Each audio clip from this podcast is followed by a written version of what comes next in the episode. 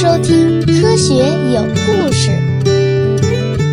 比科学故事更重要的，重要的，更重要的，更重要的，更重要的是科学精神。好，我们今天继续来播讲由读库出品、朱时生老师所著的《人类与病毒》。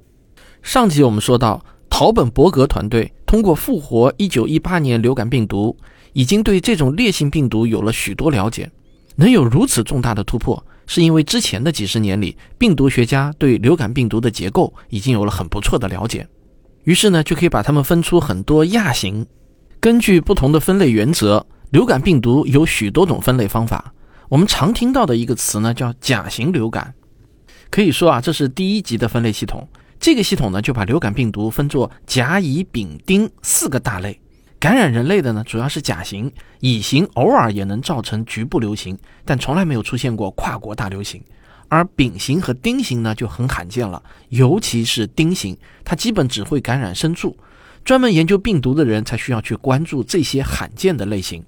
流感病毒的基因载体呢，叫 RNA，会分割成八段，八段 RNA 能生产十种不同的蛋白质，其中最关键的是血凝素和神经氨酸酶。这两种蛋白呢都是长条形的，从病毒的外壳上伸出来，让病毒颗粒看起来呢就像一颗蒲公英的那个毛球。因为这个缘故啊，这两种蛋白呢都被叫做刺突蛋白。其中血凝素有点像钉子，而神经氨酸酶则像个伞盖不太大的蘑菇。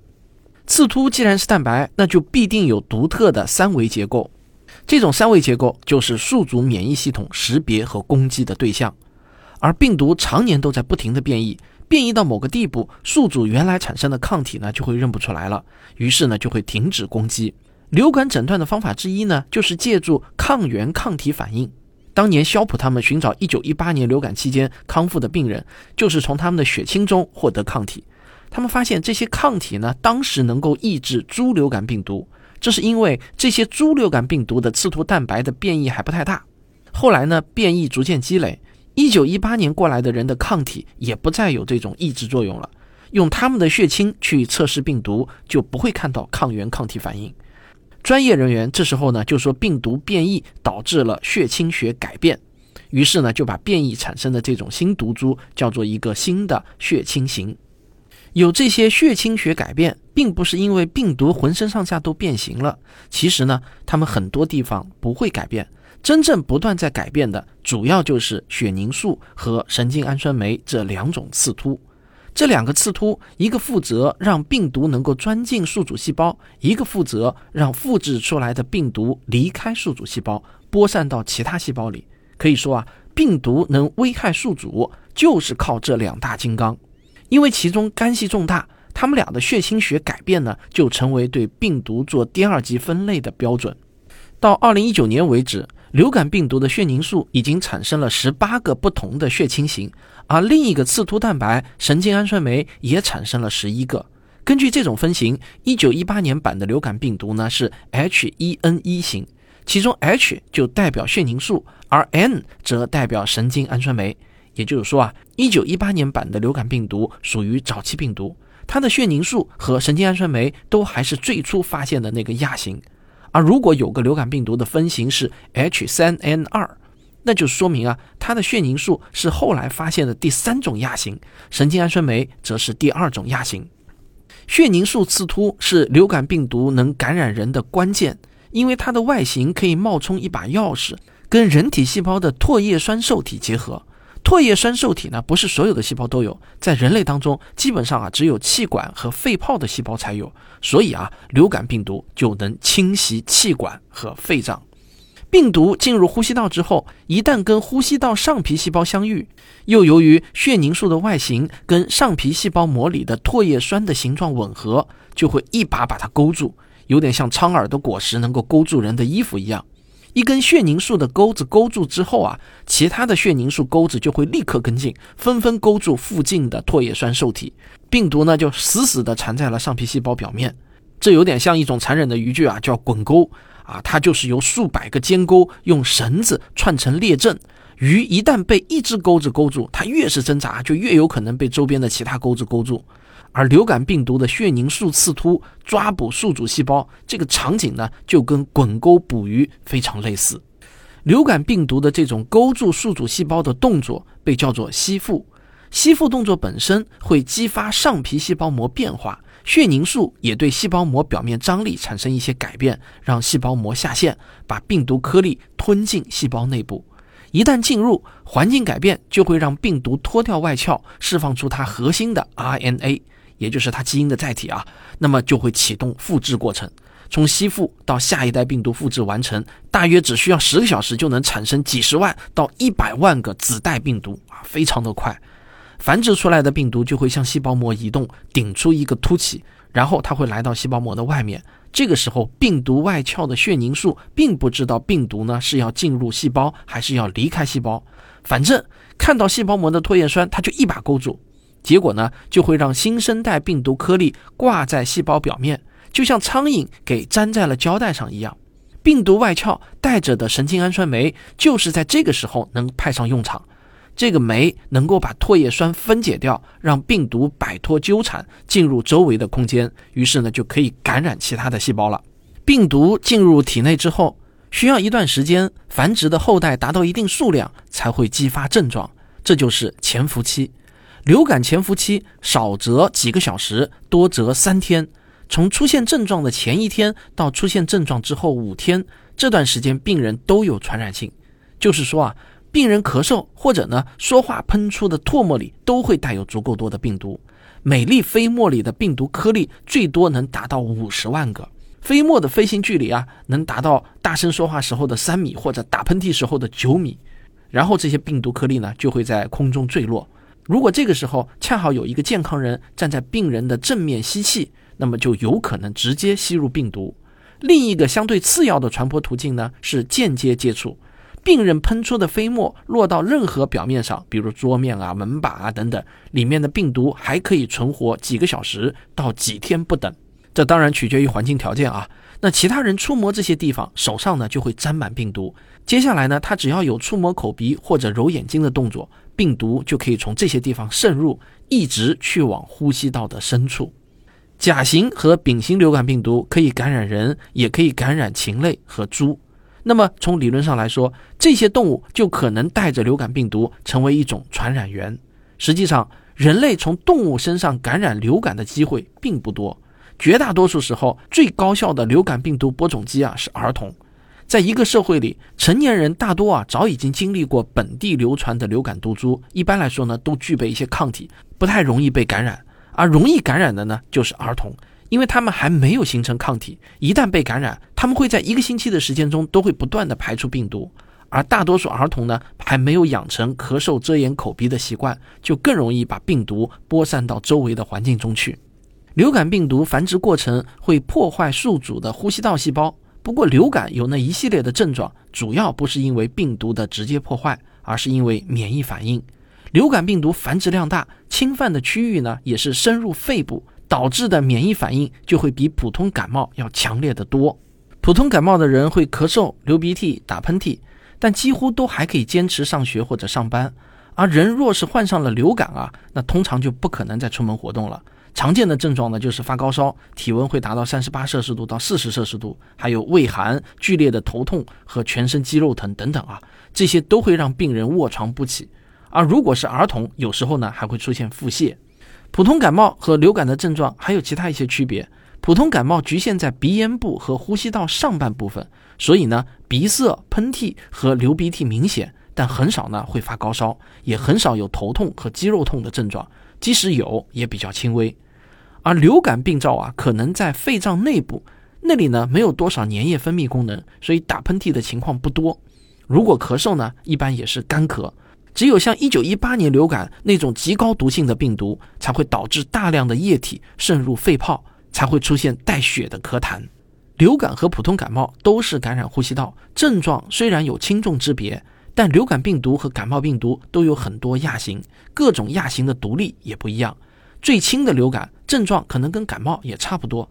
而感冒病毒里最常见的冠状病毒也可以演变成毒力比季节性流感病毒高一千倍的 SARS 病毒。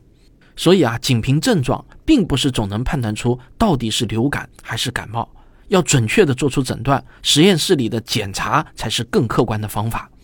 去年年底，我们几乎每个人都被感染过一遍新冠病毒啊，那这也是一种冠状病毒，它出现的症状呢和流感的症状呢也差不多。但是通过实验室检测，我们是可以知道到底是哪种病毒的。那我们先上个小广告，广告之后我们继续讲如何检测病毒。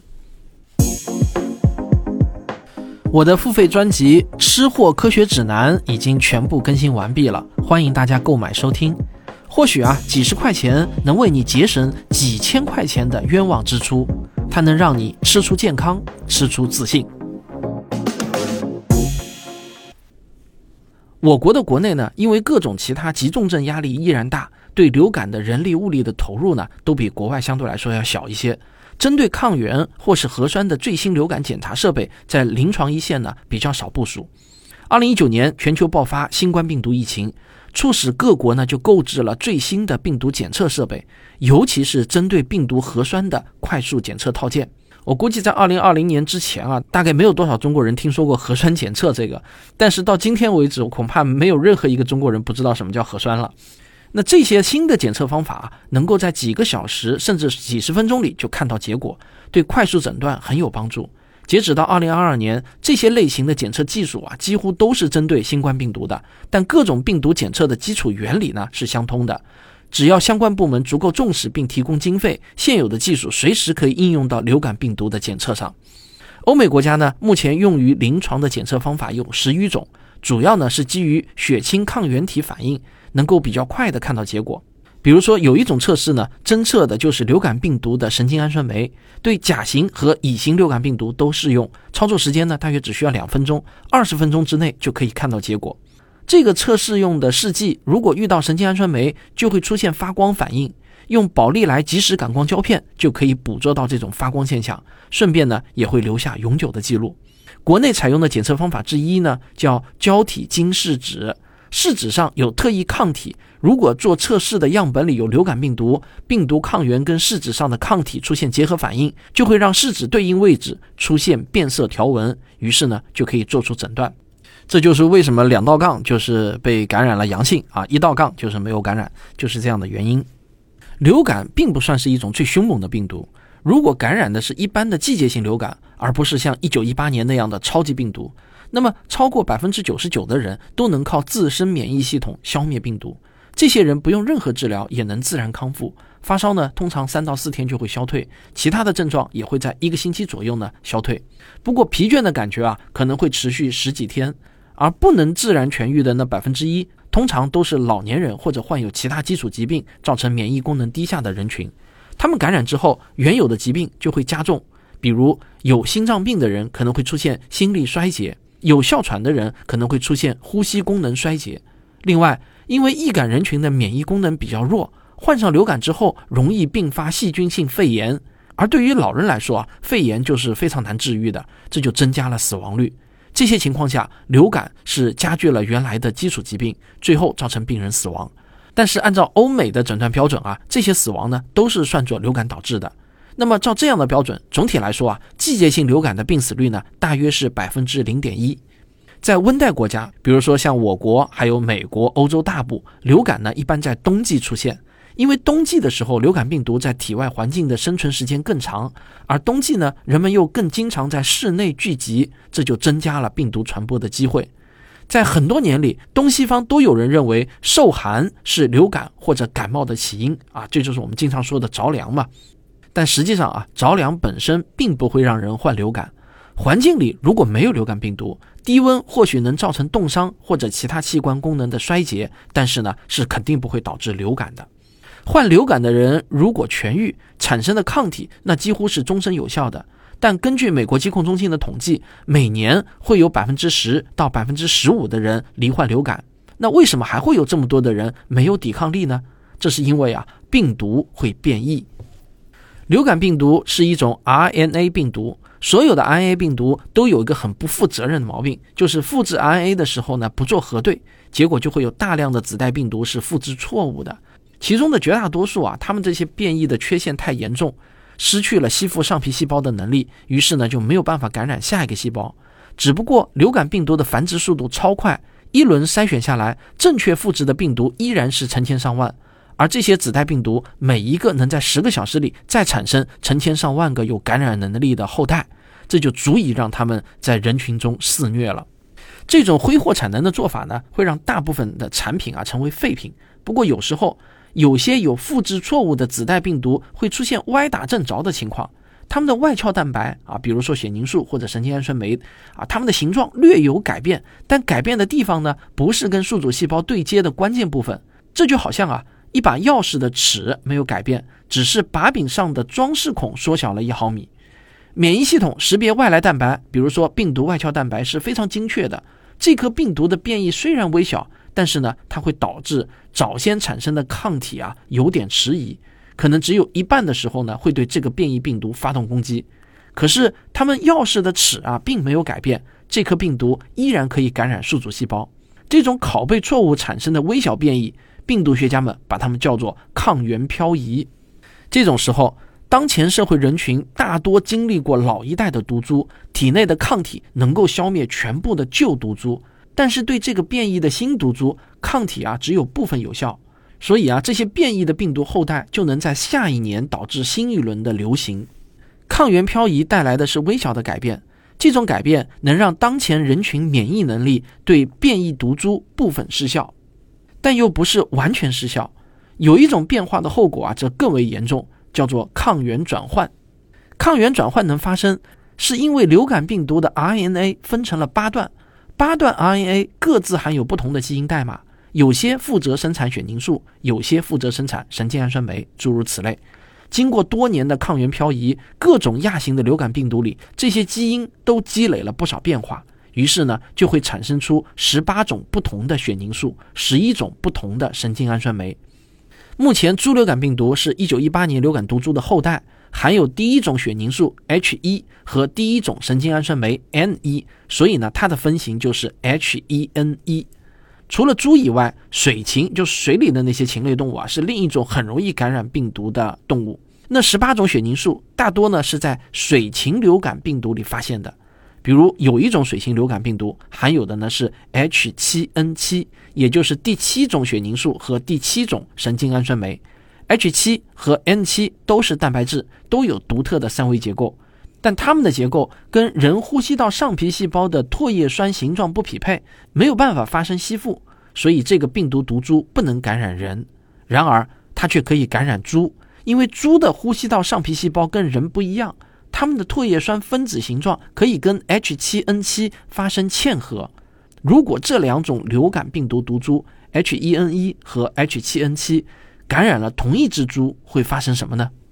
流感病毒的八段碱基链互不相连，各自独立的漂移。这两种毒株进入同一个细胞之后，就会释放出自己那八段碱基链，然后开始制作副本，再重新组装成八段一组的新病毒颗粒。让事情变得有点凌乱的是呢，这个细胞里有两家病毒都在甩出八段碱基链，都在制作副本。过程中呢，就非常可能有一段碱基链走错片场。如果 H1N1 里负责生产 H1，也就是第一种血凝素的那段碱基链被 H7N7 捡走，那么就会产生一个 H1N7 的变体。反过来啊，如果 H7N7 里负责生产 H7，就是第七种血凝素的碱基链被 H1N1 拿错了，跟自己的其他七段碱基链打包，那么就会产生一个 H7N1 的变体。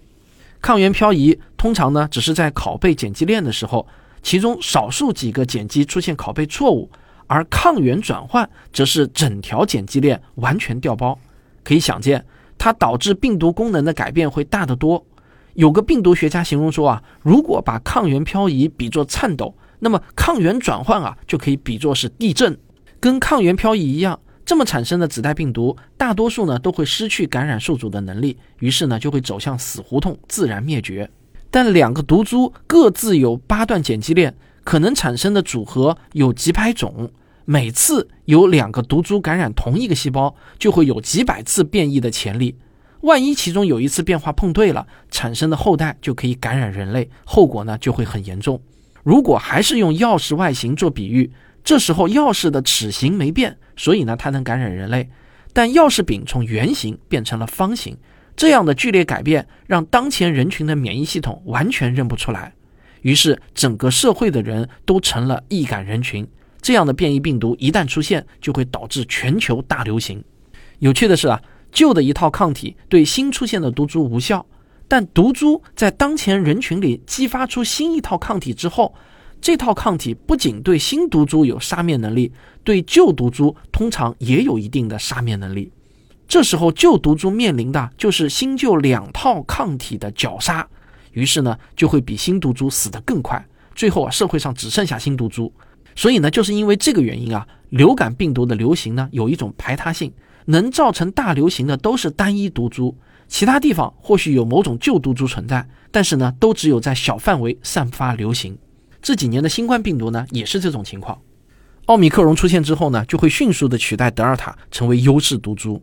到目前为止啊，一九一八的变异株是最凶猛的，特别呢是其中的第二波变异。不过流感病毒不管毒性怎么强烈，感染之后康复的人都会具备免疫力。虽然一九一八年流感百分之二点五的病死率是季节性流感的二十五倍，但毕竟啊还是有百分之九十七点五的人能够存活的，而存活的人口就不再惧怕这个毒株了。也就是说，这次流感耗尽了易感人群之后，也就会自然的平息掉。